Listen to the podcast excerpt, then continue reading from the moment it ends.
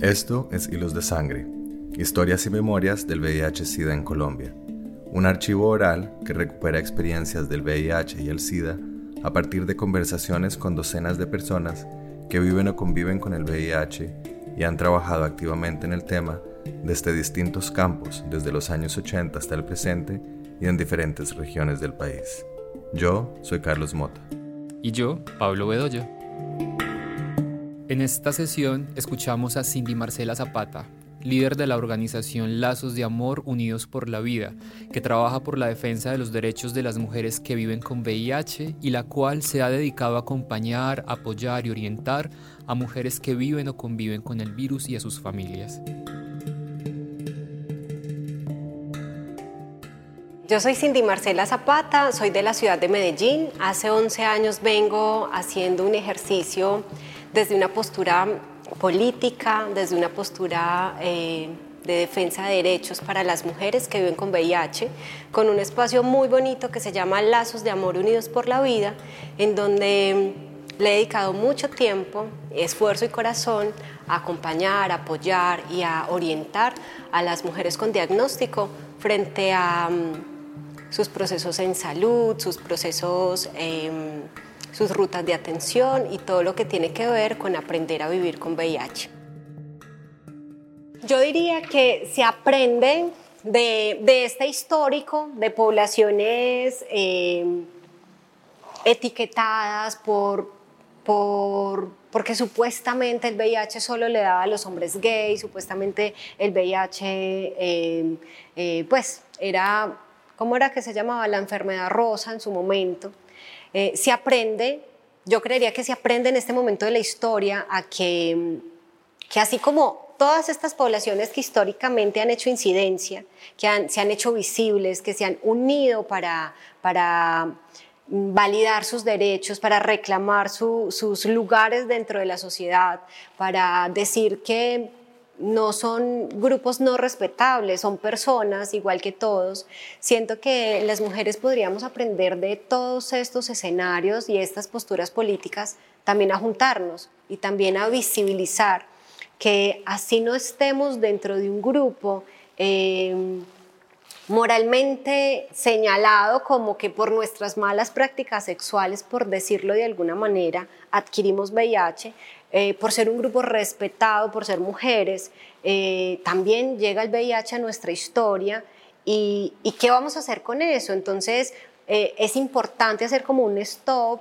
y resonar con el hecho de que, de que hay que hablar, de que hay que salir. Yo creo nada más ayer estaba observando la estadística y son más de 30 mil mujeres viviendo con VIH en Colombia y es un número que aunque si miramos las cifras grandes es un número pequeño, son 30 mil, entonces son muchas. Si nos juntáramos 30 mil personas a exigir nuestros derechos, si nos juntáramos 30 mil mujeres a decir que em, somos visibles, que no hay ningún problema en vivir con VIH, no, es un, no, no nos acorta la vida si estamos adheridas a un tratamiento, no, no nos debería generar escenarios de discriminación. Entonces,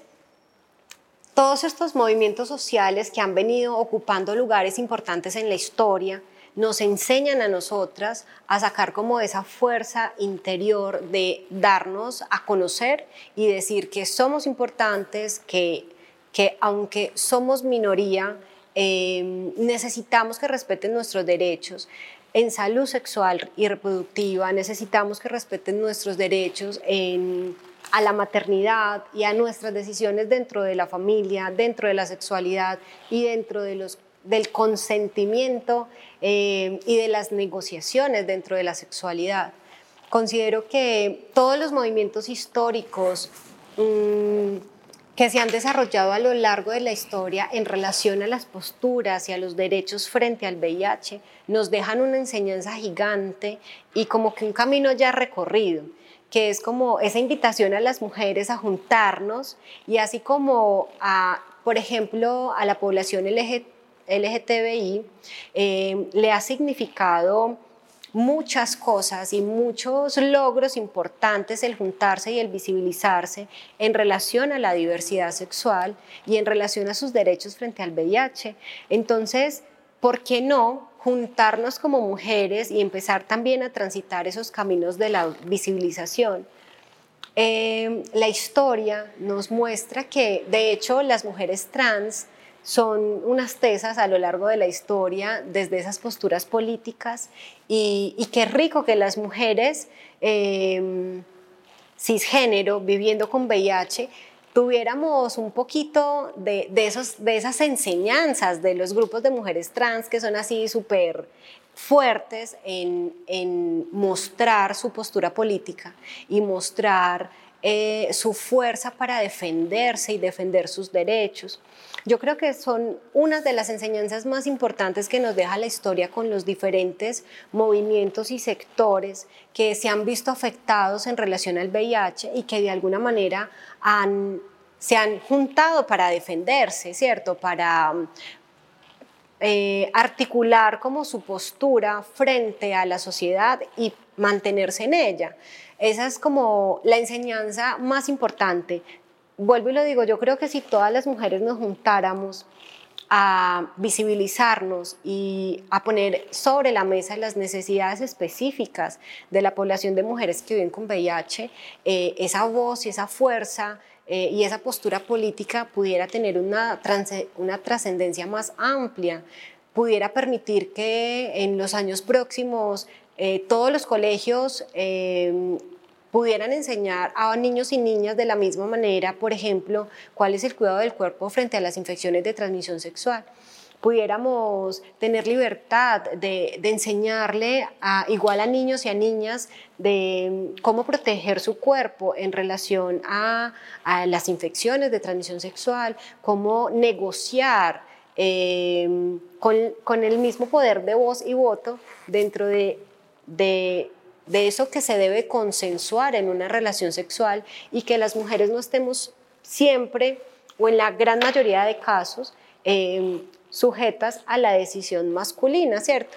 Eh, creo que si nos juntáramos y aprendiéramos un poco de, esa, de esas posturas políticas y de evidenciar las necesidades de las mujeres en torno a la sexualidad, tuviéramos la posibilidad de transformar muchos escenarios educativos, transformar muchos escenarios eh, de estigma y discriminación, porque cuando uno habla más frecuentemente de algo, se normaliza. Entonces, si más hablamos de VIH y más evidenciamos que hay un montón de mujeres viviendo con VIH, se va a normalizar, o al menos eso creo yo, ¿cierto? Em, existe mucho estigma y mucha discriminación actualmente, posiblemente em, porque en ese contexto femenino casi no se habla. Pero hay muchas historias desde lo femenino que son complejas y donde se hablara de pronto se bajara un poco esa, esa carga de complejidad.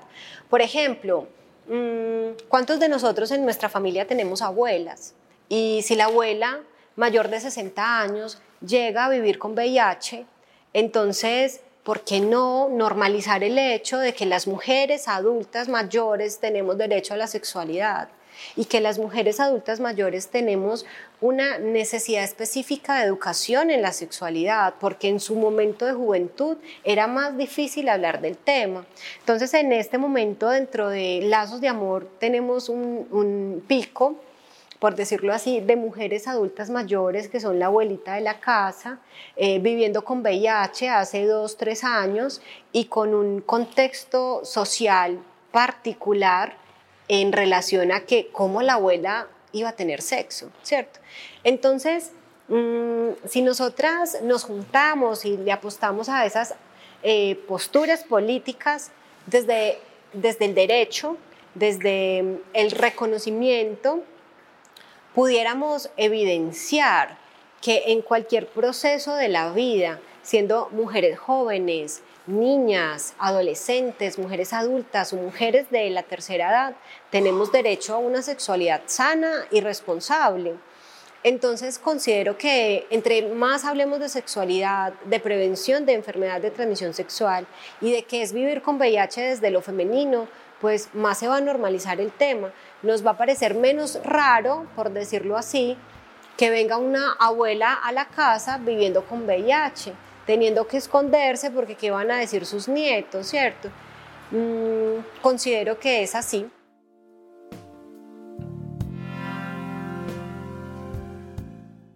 Siento que es muy importante reconocer ese lugar que ocupamos las personas que convivimos con VIH, eh, porque nos convertimos de alguna manera como en ese apoyo, en, los cuidadores, en, ese lugar de refugio y en esa fortaleza a veces para que una persona esté bien, se adhiera a su tratamiento y salga con su diagnóstico adelante. Considero que el lugar de los niños que convivimos con VIH es un lugar en donde se debe de poner una mirada especial en el sentido de que el VIH atraviesa una familia. El VIH llega a un núcleo familiar y puede llegar a través de un hijo adolescente o puede llegar a través de la abuela o puede llegar a través de un tío o un sobrino. Pero cuando el VIH en un grupo familiar, eh, por ejemplo, un grupo familiar conformado con mamá, papá, hijo, y el VIH llega a través de mamá y papá, pues en esa situación de vulnerabilidad que puede tener un niño, entendiendo eh, que sus papás pueden faltar pronto por tener un diagnóstico eh, complejo desde lo médico y más por allá en los años 90, mm, es una mirada diferente frente a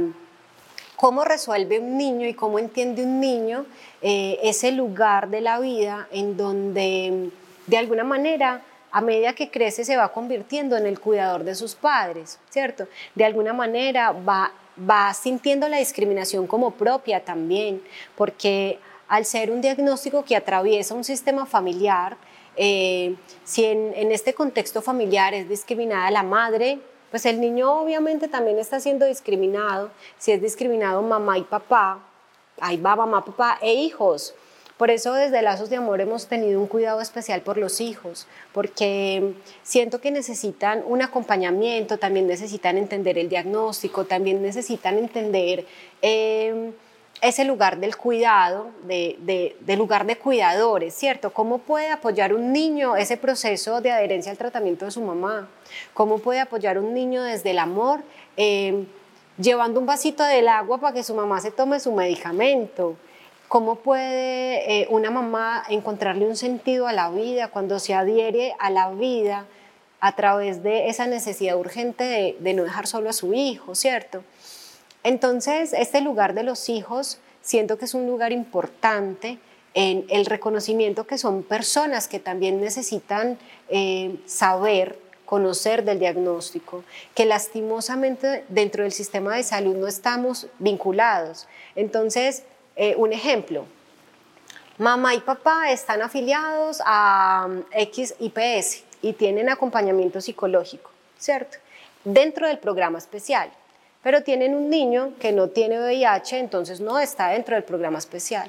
Entonces, ¿quién se encarga de la emocionalidad de este niño, del acompañamiento, de la claridad frente al diagnóstico, de sus miedos en relación a la muerte, de sus miedos en relación a la sobreprotección a sus padres?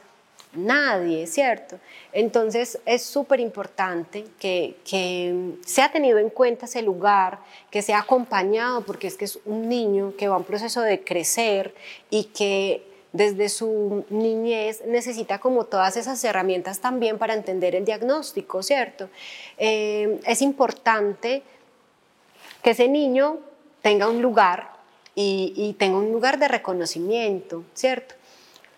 A veces el VIH se convierte en una conversación de adultos en donde los niños, a pesar de que viven o conviven con diagnóstico, no tienen voz y no tienen voto en relación a, el asumir su lugar de la vida en relación al VIH. Entonces es importante que, se haga un acompañamiento especial a los niños para que tengan herramientas emocionales, herramientas eh, sí, personales y desde su carácter que les permitan asumir el diagnóstico propio o de sus padres con un entendimiento tan claro que ellos mismos no ejerzan autodiscriminación o no desarrollen miedos que los van a meter en una burbuja, eh, que no quieran salir a enfrentarse con la sociedad. Entonces, Dentro de Lazos de Amor hacemos un acompañamiento importante a las mamás, eh, intentando que ellas comprendan desde esta perspectiva, pues, porque es muy, muy desde Lazos, ¿cierto? Que es importante que sus hijos sepan de sus diagnósticos a temprana edad, eh, que si los niños preguntan, no hay que decir mentiras, no, hay, no, hay, no es necesario decirle al niño, eh, estás tomándote estas pastillas porque vas a crecer grande y fuerte porque estás desnutrido es importante decirle al niño que esas pastillas son para su bienestar, para el cuidado de su salud. Y cuando el niño haya juntado todo ese rompecabezas y pregunte directamente, ¿yo por qué me tomo esto? se le responda con esas herramientas fuertes construidas desde eh, la mamá, eh, te estás tomando esto por esto, esto y esto. Y esa mamá pueda transmitir ese mensaje con tanta claridad, con tanto amor, que el niño lo reciba sin temor y que el niño desde ese acompañamiento institucional, psicológico, terapéutico, eh, desde ese reconocimiento de, pares, entienda que, que, está bien vivir con VIH o que está bien convivir con VIH, ¿cierto? Entonces, siento que es un lugar que no se debe descuidar,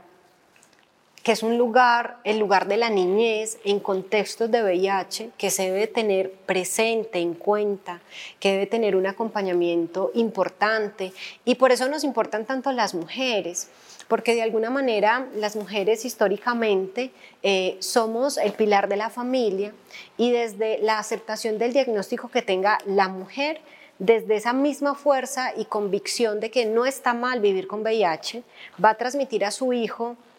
esa claridad, ¿cierto? Pero si tenemos una mujer que se esconde, que tiene miedo, que se siente pecadora, que se siente eh, señalada, cuando sea el momento de transmitir esa información a su hijo, pues la va a transmitir con los mismos miedos, ¿cierto? Entonces, por eso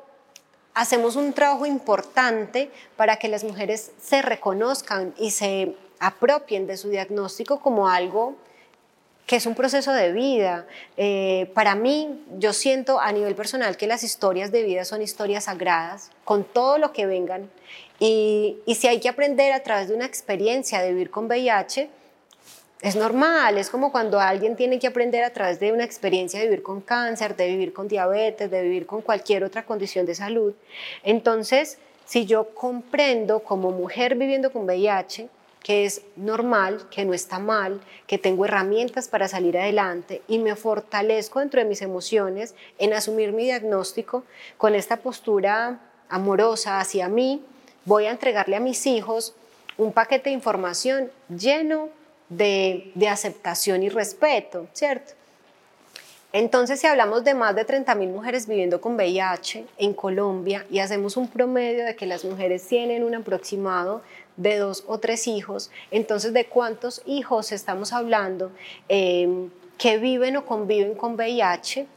mm, dentro del territorio nacional, cuántos hijos que convivimos con VIH necesitamos información clara en relación al VIH para poder ser unos buenos acompañantes y unos buenos cuidadores. Cuando hay esta mala información recibida en los hijos, uno puede observar familias de mujeres viviendo con VIH en donde tienen un hijo adolescente que no sabe nada frente al diagnóstico de su familia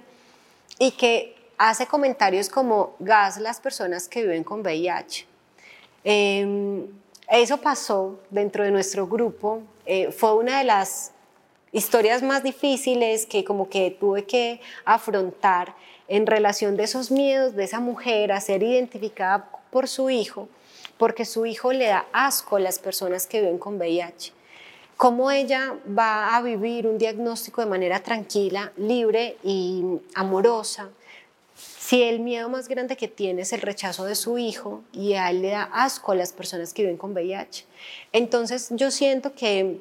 que desde ese fortalecimiento de la mujer y de que esa mujer se sienta en plena libertad de asumir su vida con diagnóstico y de que esa información sea transmitida a su contexto nuclear familiar y que esos hijos tengan un lugar de escucha, de acompañamiento, de, claridad frente a qué es vivir y convivir con este tipo de diagnóstico se pueda convertir en ese apoyo que esa mujer requiere, en ese apoyo que no solamente que una mujer requiere, que los hombres también requieren eh, en el momento de que son acompañados por sus hermanos, por sus mamás, por sus hermanas. ¿Cuántas mujeres que conviven con VIH necesitan información porque sus hijos están recién diagnosticados y ellas no saben qué hacer con eso, no saben a dónde acudir o cómo entender, por ejemplo, la diversidad y el vivir con VIH. Yo como mujer adulta, ¿cómo entiendo que mi hijo tomó la elección de ser una mujer trans y ahora vive con VIH? O que mi hija tomó la elección de ser una mujer lesbiana y ahora vive con VIH. ¿Cómo desde mi lugar de acompañar, de convivir con diagnóstico, puedo apoyar este proceso, ¿cierto?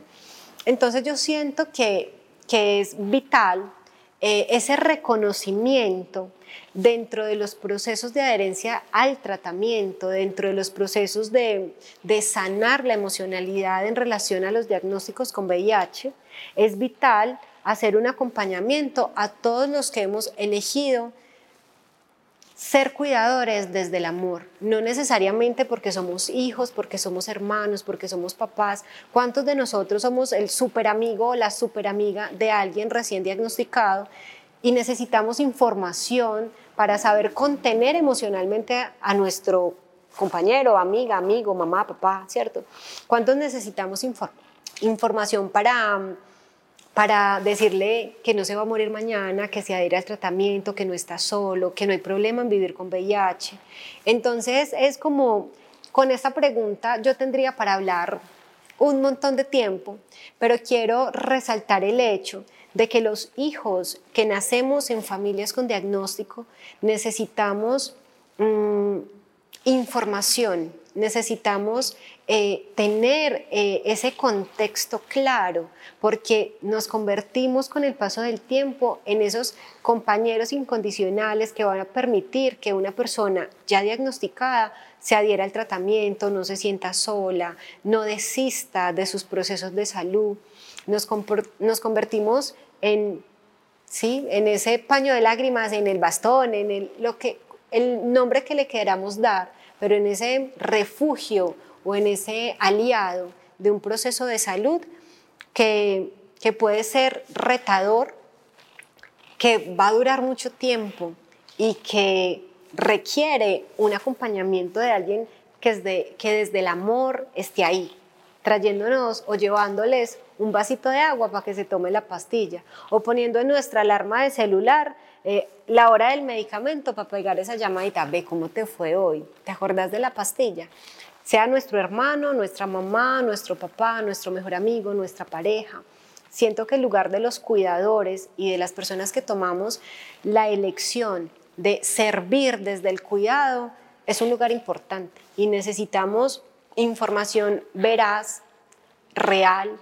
clara, que a veces por no reconocernos en el mundo como cuidadores, eh, vamos tomando información que nos va llegando. Si nosotros hacemos la estadística que son más de 100.000 personas viviendo con VIH,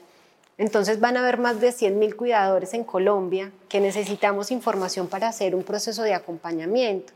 Yo creería que hay muchas personas que han asumido su diagnóstico desde la soledad y es muy respetable, pero hay muchas otras que se han refugiado en sus hijos o en su pareja o en sus amigos. Y ese grupo de cuidadores necesita información, necesita también desahogarse y también decir, pucha, eh, me duele, ¿cierto? Y también decir, em, ¿qué más hago? ¿Cómo más puedo servir? Entonces es un grupo de gente, somos un grupo de personas que, que qué rico em, ser reconocidos, que qué rico ser, eh, tener ese lugar dentro de la sociedad en donde nos juntemos y, y también alcemos la voz y digamos, no hay problema en ser acompañante, pareja, esposo, esposa de alguien que vive con VIH, porque lo asumimos de una manera tranquila. Y para nosotros la vida desde eh, el cuidado y el acompañamiento y ese convivir con VIH eh, se puede llevar de manera natural. Eh, siento importante que las personas que viven con VIH reconozcan que durante el proceso de su diagnóstico en algún momento han tenido a alguien cerca que ha sido como esa palmadita en la espalda que permite que desde la emocionalidad se siga el proceso, se continúe, se llene uno como de esa fuerza que necesita a veces para asumir el diagnóstico. Hace poco me conmovió mucho eh, en un escenario en donde un hijo reconoció que su madre había sido desplazada debido al diagnóstico de él. Y, en ese momento él lo reconoció. Fue primera vez que él hizo clic diciendo, yo fui desplazado porque vivía con VIH, pero a la vez desplazaron a mi mamá. ¿Mi mamá qué culpa? Siendo una mujer mayor, adulta mayor, de un pueblo, acostumbrada a sembrar maticas en, el patio de su casa y que se hayan tenido que ir para la ciudad porque ella sufrió el desplazamiento igual que él. Entonces en ese momento decía él, eh, un aplauso para todos los cuidadores, porque de alguna manera las personas que acompañamos los procesos hemos tenido que hacer renuncias importantes en la vida, porque le apostamos a, a la vida de nuestro ser amado que vive con VIH, ¿cierto? Entonces me parece bonita la pregunta, me parece que tenemos que tener un, ojo ahí observando esos procesos de los niños, de los adolescentes, de las esposas, los esposos y todos los que estamos en el entorno que, que convivimos con VIH. Bueno, Lazos de Amor surge mm,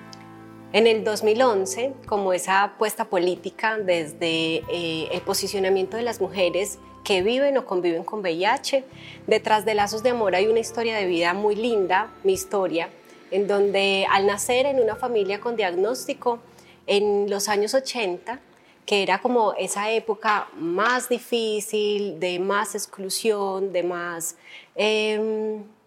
momentos particulares en torno al estigma y la discriminación, desde esa experiencia personal vivida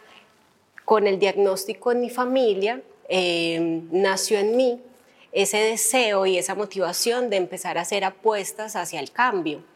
Eh, desde mi experiencia personal, las, los hijos que estamos dentro de, una, de la familia que vive con VIH, tenemos nos, atraviesa el diagnóstico de formas distintas y también tenemos necesidades específicas para aprender a convivir con el diagnóstico y de alguna forma a poder aprender a apoyar y acompañar a nuestros padres o familiares con, con VIH.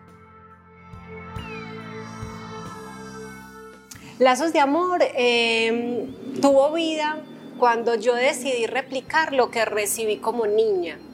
Eh, cuando tenía por allá como siete años, ocho años, yo recuerdo que íbamos a un lugar eh, de encuentro de personas y yo pasaba súper rico. Y allá jugaba y habían otros niños. Y después como adulta me di cuenta que ese también era un grupo de apoyo y que en ese escenario habían personas con diagnóstico, hombres y mujeres,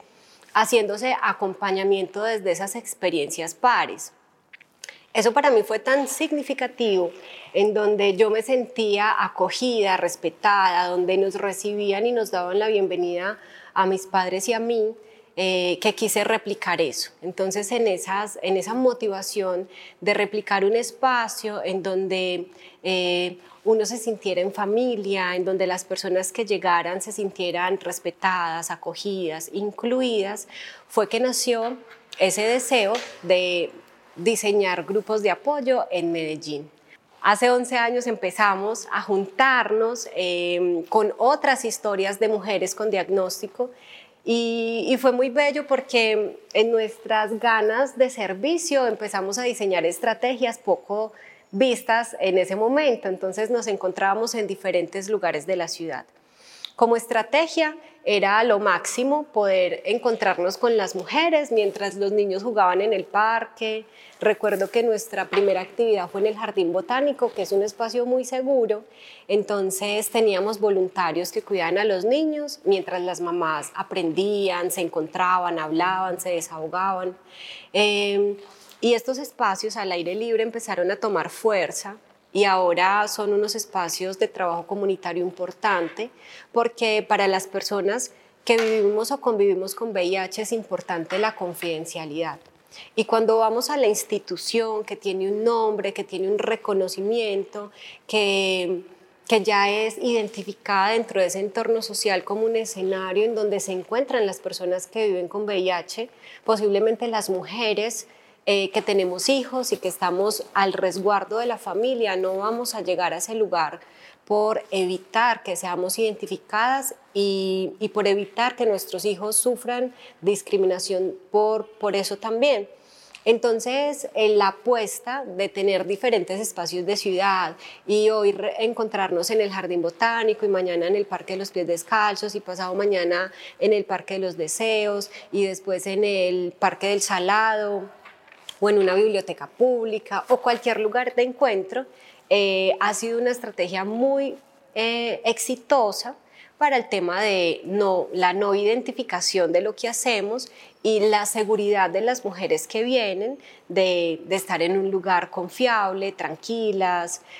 para estos escenarios empezamos como a madurar esta propuesta con el acompañamiento de psicólogos, con el acompañamiento de, desde el trabajo social y con la formación eh, de lideresas pares que son las que desde su historia y desde mm, el reconocimiento propio y personal como mujeres que viven con VIH, con voz, con voto, con derechos, son las que orientan a las mujeres que van llegando nuevas a este proceso, nuevas no solo en años de diagnóstico, sino nuevas en el proceso de la visibilidad.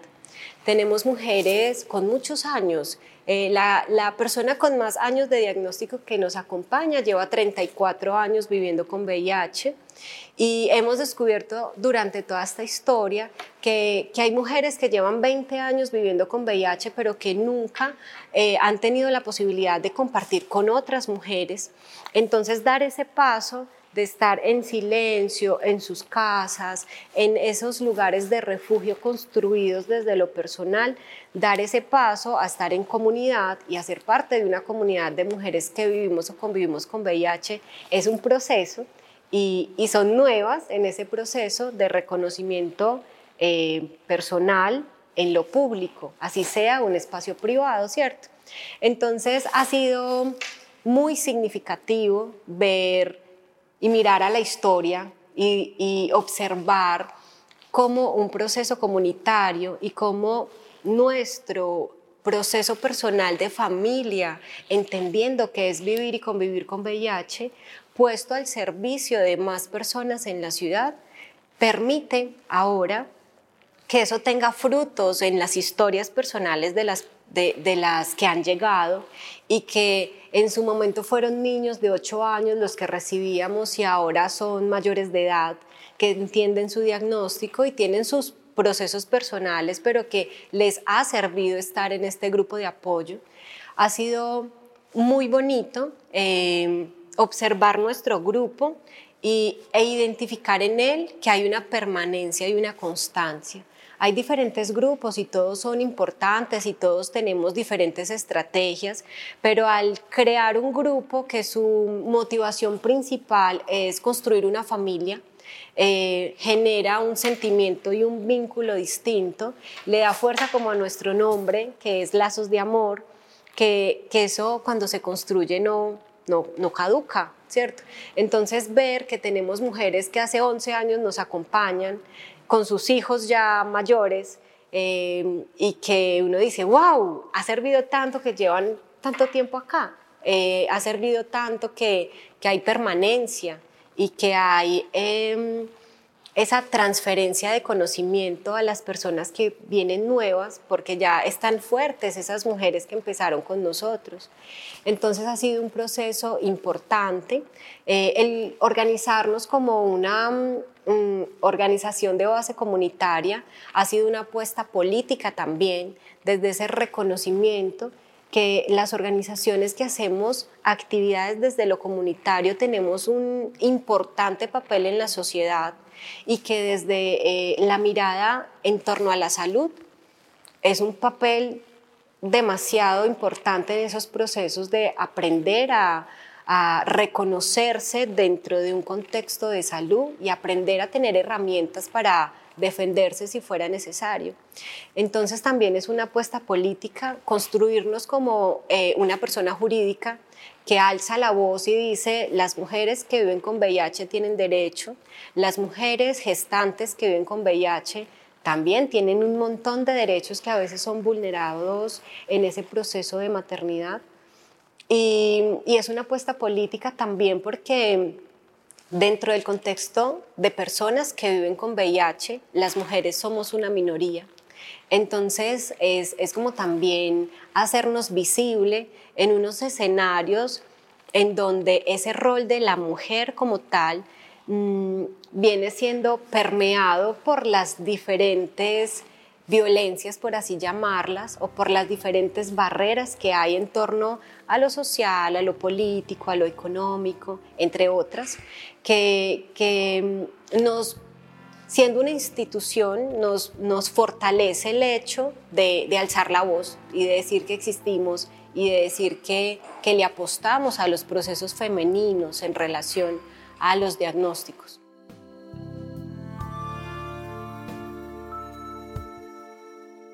Bueno, Lazos de Amor tiene, acompaña a mujeres con diferentes perfiles, ¿cierto? Eh, empezamos con mujeres que se acercaban con un perfil de mujer eh, ama de casa, eh, con bajo em, proceso de escolaridad, mujeres con bajos recursos económicos, madres de dos, tres hijos, algunos de sus hijos con diagnóstico. entonces era en un inicio un perfil de mujeres con un montón de necesidades desde el sistema. Em, pero a medida que empezamos a hacernos más visibles, empezaron entonces a llegar también mujeres de otros extractos eh, con necesidades desde lo emocional, no tanto necesidades desde lo asistencial, sino necesidades de un lugar discreto, de acompañamiento, de consejería, de de direccionamiento para poder ejercer algún derecho en salud, de que fuéramos nosotros como el puente para, para llegar a, suplir perdón, a suplir algunas de sus necesidades. Entonces, em, ya no estamos solo en un perfil, porque en, esa, en ese abanico de posibilidades también han llegado mujeres trans a acudir a nosotros, a ser parte de nuestros grupos. Entonces, el, abanico de las mujeres es muy amplio. Em, las formas que tenemos de apoyar los procesos siempre han sido a través de lo emocional, de lo, del acompañamiento. Entonces es algo que le sirve a todas las mujeres que llegan, ¿cierto? No tenemos un perfil solamente mujer con X situación económica o con X situación de desplazamiento que también han llegado. No solo trabajamos con mujeres de la ciudad, también trabajamos con un amplio número de mujeres rurales que a través de las virtudes de la virtualidad nos han alcanzado a, contactar y hemos podido hacer acompañamientos desde eh, los grupos de apoyo virtuales también hemos tenido la posibilidad no solo de trabajar con mujeres en Colombia, estamos trabajando con mujeres en México, estamos trabajando con mujeres en Bolivia, estamos trabajando con mujeres eh, de algunas ciudades de Europa que también se conectan a nuestros procesos de grupo de apoyo. ¿Qué nos hace diferentes en los espacios de grupo de apoyo? Que es que nosotras hemos trabajado mucho desde el ser. Eh, Sí hablamos de VIH, sí hablamos de adherencia al tratamiento, sí hablamos de procesos de entender los duelos, pero también nos hemos centrado en el ser, en qué es esa mujer allá en, su espíritu, en, su esencia y cómo podemos fortalecer ese proceso y de reconocimiento personal independientemente que una de las pruebas tantas que uno viene a experimentar en la vida sea eh, una experiencia a través del VIH. Entonces, este acompañamiento que hacemos es tan desde el ser que le sirve a todas las mujeres que, nos acompañan, que vienen, que se acercan y que hemos entendido durante este proceso de, acompañamiento y de servicio que no solo es importante lo asistencial, que, es, que sí, que para una mujer que no tiene pasajes para reclamar su medicamento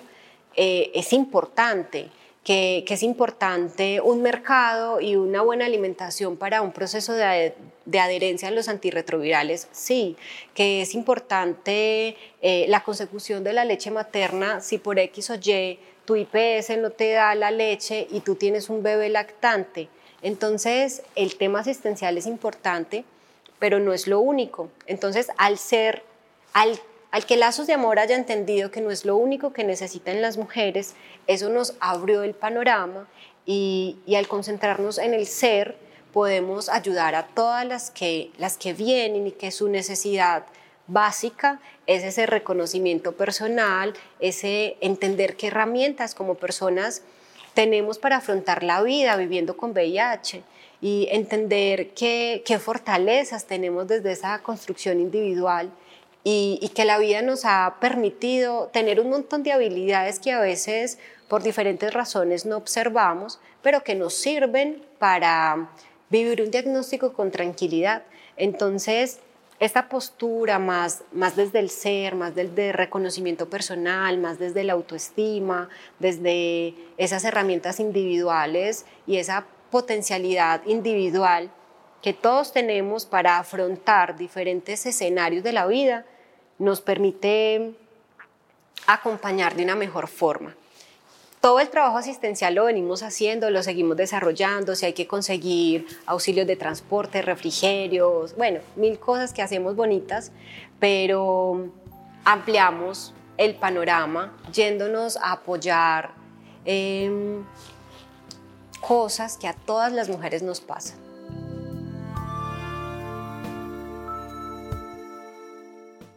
En, un inicio, por allá muy inicio, en nuestro modelo era una organización que se llamó Covida. Allí diferentes voluntarios eran los psicólogos, los trabajadores sociales, em, las personas que acompañaban ese proceso en donde yo de niña, por allá cuando tenía como ocho años, salía a la marcha del primero de diciembre y, pues recordar eso es una cosa que me hace muy feliz, sentirme activista toda la vida, me encanta. Eh, y más en una postura política como esta. Pero mm, cuando ya empecé a darle forma a lo que queríamos hacer con Lazos de Amor, empezaron a aparecer referentes como por ejemplo una organización eh, a nivel internacional que se llama la ICW, que es la Comunidad Internacional de Mujeres que viven con VIH. También eh, con el tiempo conocí los procesos del movimiento latinoamericano de mujeres que viven con VIH y también me gusta mucho su trabajo. Más hacia eh, lo, local, entonces conocí eh, una organización que se llama Lila Mujer de Cali, que también empecé a, referenciarla y a hacer procesos de alianza para fortalecernos institucionalmente. También hay otra organización que identifiqué que se llama Huellas de Arte y, me gustaron algunos de sus procesos y también empecé como a seguir sus modelos. Acá en Medellín, en los inicios, el grupo de apoyo más referenciado y más identificado, eh, yo creo que en sus inicios y ahora todavía es el grupo de apoyo y todo el trabajo que hace la Fundación Raza. Con ellos eh, estuve muy de cerca, de hecho, eh, ellos apoyan mucho nuestro proceso en el sentido de que también nos referencian mucho. Su grupo de apoyo es muy grande, ellos tienen un grupo de apoyo para, para hombres y mujeres pero como en Lazos nos especializamos en esa construcción de escenarios de mujer, entonces ellos nos referencian y, constantemente vienen mujeres que han ido primero allá, ¿cierto? Eh, entonces, esos grandes referentes institucionales que yo he conocido durante la historia en relación a trabajos y posturas frente al VIH, los he ido tomando, ¿cierto? He ido aprendiendo cómo hacen los grupos de apoyo este, como el otro, como el otro, y he sacado mi propio modelo que como les contaba es, un, es diferente en el sentido de que nos encanta irnos con nuestra mantita de picnic a cualquier parque, a hablar, eh, a hacer una caminata en el parque Arby y que nuestro tema sea el duelo y que ahí lloremos y nos conectemos con la naturaleza y descargadas volvamos a la casa a seguir con la vida.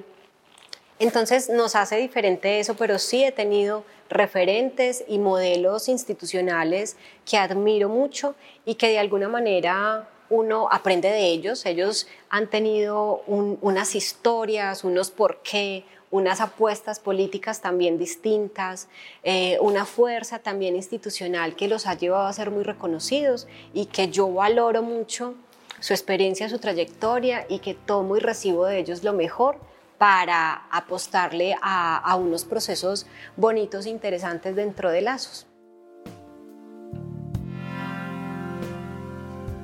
Yo identifico como trabajos y apuestas que se han hecho a nivel nacional eh, desde la visibilidad de, este lugar de las mujeres. Han sido pocos. Eh, siento que es un trabajo que debería ser más apoyado, más visibilizado, ¿cierto? Pero sí han habido, claro, por ejemplo, eh, en Bogotá eh, conocí una apuesta artística con una obra de teatro, en donde la obra lo que quería representar eran todas esas violencias que se viven por ser mujer viviendo con VIH. Y, y en una obra se plasmó cada una de, esas, de esos momentos difíciles que las mujeres de alguna manera en sus diferentes historias individuales tuvieron que atravesar situaciones complejas. Entonces, e, esta obra, por ejemplo, hablaba de la vulneración de derechos cuando antes eh, se, se, operaban a las mujeres sin consentimiento porque simplemente vivían con VIH y no podían ejercer su derecho a la maternidad. Eh, cuando también evidenciaba la obra, cuando era revelado públicamente el diagnóstico de una mamá que no tenía con quién dejar a su hijo o a su hija y obligatoriamente tenía que entrar al consultorio con un niño o niña menor de edad, eh, porque es su forma de cuidar a su hijo y llega al médico y le dice, no, es que tú tienes SIDA. Y entonces el niño en ese momento se da cuenta y eso ha pasado mucho. De hecho, a nivel personal también me pasó, entonces como que uno dice, Dios mío, no pasó solo en mi casa, pasa en la casa de muchas de las mujeres que viven con VIH, esa vulnerabilidad de sus derechos. Esa obra mm, evidenciaba también esos procesos discriminatorios vividos dentro de la familia o dentro de la, de la construcción de pareja o dentro de mm, el rol importante que debe ejercer una mujer dentro de su sexualidad personal. Entonces evidencia la obra que es que el cuerpo no es de las mujeres, según la historia, el cuerpo es primero del papá y de la mamá mientras lo cuidan hasta que se casa. Cuando se casa, el cuerpo viene a ser una pertenencia del esposo y, ella nunca ejerce como su dominio frente a la sexualidad y, este, y esta... Em, relación con su sexualidad y el dominio de su cuerpo la pone en una situación de tanta vulnerabilidad que vive con VIH a causa de que su pareja mm, permanente trae el diagnóstico a su casa. Entonces, esa obra de teatro fue una apuesta importante. Eh, no conozco otras obras acá a nivel de país, posiblemente sí hayan, pero yo no las conozco. Conocí esa y me pareció muy bonito porque es evidenciar a través del arte de otros escenarios que normalmente no se, no se ven tan comúnmente, eh, qué pasa con las mujeres. He conocido mujeres a nivel nacional o internacional que son visibles y que le apostaron a, a alzar su voz y a reconocerse como mujeres que viven con VIH a nivel público, y eso a mí me parece una cosa hermosa una cosa hermosa porque eso permite que vengan más mujeres y se sientan tranquilas cuando eh, hacen público su diagnóstico también. Eso ha sido muy reciente, eso en la historia de los 90 no, no ocurrió, o al menos en mi percepción no tengo en el radar otras mujeres que hayan sido visibles, pero en este momento de la época, yo digo que más o menos unos 3, 4 años atrás, viene como esa esa oleada de visibilizar los procesos de mujeres viviendo con VIH. Y eso ha permitido, por ejemplo, que dentro de Lazos de Amor nosotros tenemos un proceso formativo bonito con las chicas. Ellas llegan a su grupo, estamos ahí todo el tiempo que ellas quieran, llevamos 11 años, pero dentro de ese grupo empezamos a evidenciar unos liderazgos esas chicas que quieren apoyar a otras, ¿cierto? Entonces empezamos con un grupo pequeño a hacer esos procesos de formación de líderes pares. Yo con gran sorpresa y lágrima en el ojo, de verdad que hace un mes tuvimos la celebración de nuestros 11 años en donde yo les decía que Lazos eh, quería decirle al mundo completo que somos una organización que trabajamos con el tema de mujeres con VIH y, que queríamos salir al público sin pena, porque antes éramos una organización muy cerradita. Y con sorpresa en ese momento, tres de las mujeres que hacen parte de este grupo me dijeron, yo voy, ¿cierto? Yo también quiero ser visible con lazos, yo soy la vocera de lazos y, y todavía se me eriza la piel entender y saber y tener como esa experiencia maravillosa, no porque ellas sean visibles, sino por lo que significa la libertad de ser visible, ¿cierto? Lo que significa ese trabajo emocional fuerte que una persona hace para pararse frente a la vida y reconocer su historia como sagrada e importante, eh, de que una mujer se pare enfrente aquí, durito, ah, esta soy yo. Entonces como que me parece tan genial. Eh, y siento que estos procesos de estas tres mujeres que, hoy nos dicen dentro de lazos que quieren ser visibles, eh, se apoyan mucho de esas otras mujeres del país que están siendo visibles y que están siendo identificadas a través de redes sociales, a través de campañas, o esas mujeres a nivel internacional que también dicen, yo soy visible y estoy por acá y le apuesto al proceso de mujeres con VIH. Entonces eso viene como despertando en, en las mujeres esa confianza. Igual el proceso de la visibilidad, igual se genera un temor, hay como un sustico de qué va a pasar, me van a violentar, me van a rechazar, qué va a decir mi familia. Eh, pero hay mujeres que, que simplemente lo han decidido y es súper respetable, pero súper ganador, porque detrás de ellas hay un montón de, de oportunidades para otras de, su reconocimiento personal y cuando uno se reconoce como sujeto de derecho, se abren otro montón de puertas eh, que a veces están cerradas por miedo.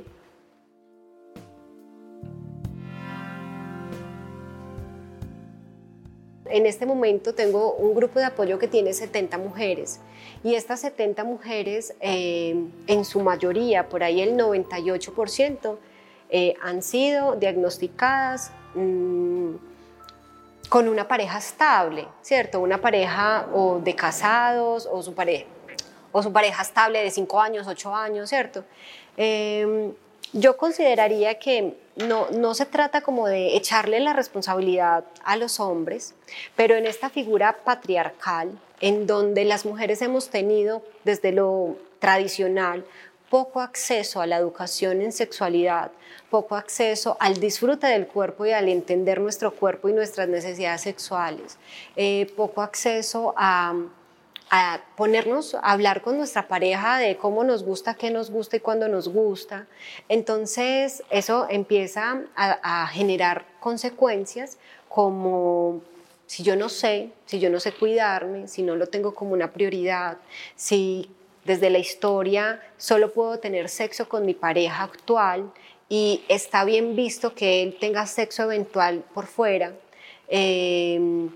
y bueno, y un montón de, de porqués desde la tradición. Em, esa suma de factores nos van a poner en vulnerabilidad siempre. Si esa mujer no hace ese clic con que el cuerpo es de ella, no de su pareja, con que el cuerpo se cuida y entonces cómo lo cuido, ay, voy a ir a que me expliquen mis métodos de planificación y lo cuido cuando yo le digo a mi compañero o a mi compañera, venga, eh, vamos a tener sexo con condón o vamos a tener sexo, pero yo quiero que nos hagamos una prueba para VIH antes de empezar a tener sexo, ¿cierto? Eso con parejas jóvenes en este momento podría verse un poco más eh, común, ¿cierto? Mm, si tú hablas con, personas de 20 años, 17 años, 25 eh, años, posiblemente ese tipo de negociaciones de uso del condón o exámenes previos a las relaciones sexuales pueden verse, ¿cierto? Pero en una pareja que de 45 años, que llevan 20 años de casados, pues ya la dinámica es un poquito diferente y eso pone en riesgo a las mujeres, amas de casa que están allá con esa perspectiva de que eh, la fidelidad va a cuidar de su salud. Mm, siento que es un factor de muchas cosas desde lo educativo. Yo me sorprendí Estamos en el, en el, 2020, en el 2019-2020, más o menos. 2019, antes de pandemia. Logré entrar a un colegio prestigioso de la ciudad, en donde tienen colegio para niñas, colegio para niños. Teníamos la posibilidad de hablar sobre prevención de VIH y adecuado uso del condón. Y la norma del colegio es, a las niñas no les muestran los condones. Yo me sorprendí como que, ¿por qué? No puede ser. No, a las niñas no, no vas con tu dildo, tu modelo anatómico a enseñarles cómo se colocan los condones, porque con las niñas no se puede eso, con los niños sí. Y estamos hablando de un pues 2019 en donde las niñas y los niños tienen acceso a internet, acceso a un montón de información que puede no ser tan, tan educativa y, y simplemente las normas morales, religiosas, construidas socialmente, siguen poniendo a las mujeres en esos escenarios de poco acceso a la información. Yo creería que si todas tuviéramos la posibilidad de vernos en riesgo, nos hacemos exámenes. Si todas vemos la posibilidad de, que, de que hubiesen factores que nos cohiban de cuidar a nuestros hijos, nos hacemos exámenes solamente para cuidar a los hijos desde esa posición de mamá sobreprotectora, ¿cierto? Entonces es como un contexto educativo, un contexto cultural desde lo que significa la sexualidad en las mujeres, eh, que si una mujer expresa libremente su sexualidad o disfruta libremente de su sexualidad, entonces ya es tildada de un montón de, rótulos incoherentes frente al disfrute del cuerpo. Entonces, eh, eso nos pone en riesgo. Que desde lo religioso también, eso es un tema complejo porque eh, las religiones generan un tabú particular en relación al disfrute de la sexualidad, porque el sexo solo es para procrear. Y también em, enseñan o predican algunas de que el que manda es el hombre. Entonces, en una dinámica desde el deber ser, que mi cuerpo esté en manos de mi compañero, voy a estar en riesgo. Entonces eh, se suma lo educativo, la historia familiar, ese lugar que ocupa la mujer de mm, inferioridad por ser mujer, el poco acceso a, recursos para una sexualidad eh, sana, una sexualidad consensuada y segura, eh, el tema religioso, el tema de la moral, el tema de que de sexo no se puede hablar, y, también Lazos de Amor quiere hacer como esa postura diferente de enseñarles a las mujeres de su sexualidad. De hecho, tenemos una historia, un taller que hicimos que me encantó. Desarrollamos un proceso formativo para mujeres que se llamaba, se llama La otra cara del sexo. Y esa otra cara es cómo disfrutas el sexo desde tu femenino, cómo conoces tu cuerpo, cómo te identificas con tu vagina y tu placer, cómo son tus orgasmos, por qué puedes o no puedes hacer bulla y que la bullosa, bienvenida a la bullosa, no tenemos, no tenemos necesidad de cohibirnos y coartar la sexualidad porque otros lo digan. Y cuando una mujer ejerce su derecho pleno al disfrute de la sexualidad, eh, tiene la posibilidad de tomar decisiones frente al cuidado y a la protección. Entonces, eso es súper importante. Eh, que una mujer disfrute del sexo, de su cuerpo, puede poner acá sobre la mesa todas las posibilidades de autocuidado que hay frente a las infecciones de transmisión sexual y frente a la negociación del sexo con su pareja. En la experiencia de las mujeres, yo considero que el tema de la violencia basada en género es un tema importante. Eh, es una problemática fuerte. Hay muchas mujeres que adquieren el diagnóstico a través de esa violencia sexual ejercida en su hogar, eh, en donde eso se vuelve un círculo vicioso, donde muchas no pueden salir en el sentido de que están con un compañero violento, las golpea, las abusa. Eh, tienen poco acceso a los recursos, entonces no pueden salir de su casa porque entonces qué va a pasar con ella y sus hijos. Y esta, este, este personaje violento está perpetuando la violencia allí, ¿cierto? Entonces es una mujer que no puede ir por sus tratamientos antirretrovirales porque él no la deja salir de la casa. Es una mujer que no puede ir por el tratamiento de su hijo porque no puede salir de la casa. Eh, y este es un caso complejo, ¿cierto? También esas violencias em, desde lo territorial. Por ejemplo, hay un número importante de mujeres rurales que adquieren VIH a través de un abuso sexual por grupos armados. Y es un escenario del que poco se habla, pero que existe, que es complejo, que hay muchas mujeres rurales con toda la problemática que tiene ser rural, ser mujer rural, por, el, por las distancias, por el poco acceso a lo educativo, por el poco acceso económico, pero que si se le suma el hecho de sufrir violencia por grupos armados, es complejo, ¿cierto? Es, es, una realidad de las mujeres, desde el cuerpo de la mujer como tal, desde la historia se evidencia que el cuerpo femenino dentro de los contextos de guerra es un trofeo, es un territorio ganado. Eh, y es, y es violento eh, el hecho de que, de que yo esté en un pueblo, en una montaña, en, mi casa, en mi finca, y lleguen a violentarme y fuera de eso adquiera VIH a través de, de este contexto tan violento. Y, y para rematar, por decirlo así, mi IPS de atención especializada en VIH no está en lo rural, está en lo urbano. Entonces, conozco mujeres que tienen que desplazarse 10 horas en Antioquia para llegar a Medellín, para poder tener su tratamiento especializado. Eh, y entonces, ¿qué pasa con sus hijos dentro de su lugar de, de hábitat allá en su finca? Niños pequeños que no puede traer porque está muy lejos, eh, qué pasa con la exposición de su diagnóstico en su territorio.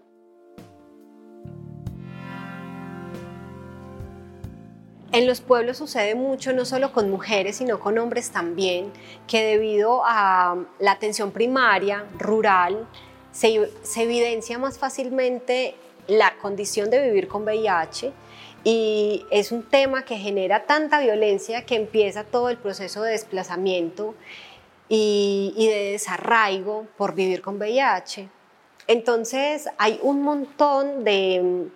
de factores importantes que suceden solo por ser mujer. Eh, lo que les contaba ahora de que se usó, en este momento pues gracias a Dios no pasa, que las mujeres eran esterilizadas por vivir con VIH y violentaban el hecho de ser, de, ser madres,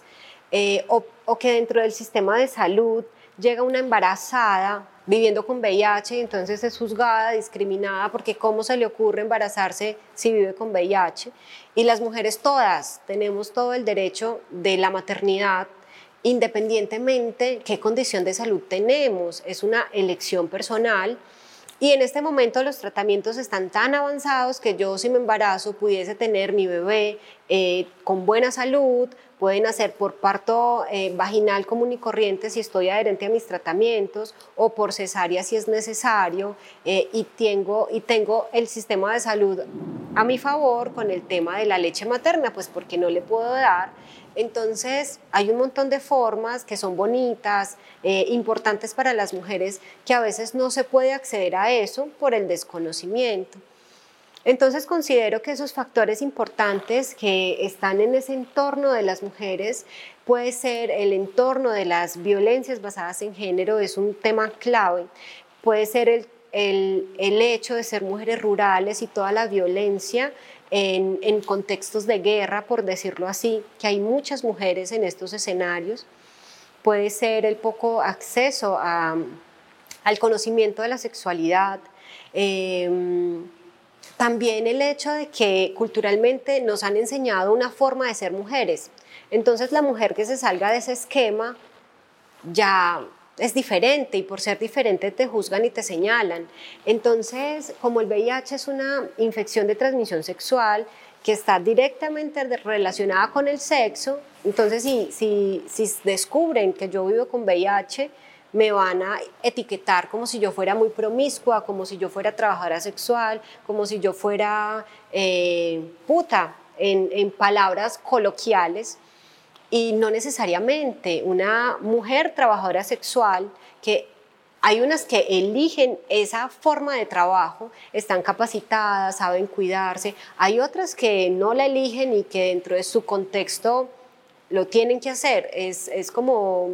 dentro de esas violencias basadas en el género, el resultado es ejercer el trabajo sexual pero también a veces tienen posibilidad de tener más conocimiento de la sexualidad que una ama de casa que está intentando cumplir un rol en donde el sexo es, no le pertenece, el sexo le pertenece solamente a la reproducción y a ese proceso de compartir eh, o ejercer su rol de esposa. Entonces, hay un montón de escenarios que, que las mujeres se ven muy permeadas en, en todo lo que tiene que ver con, con violencias.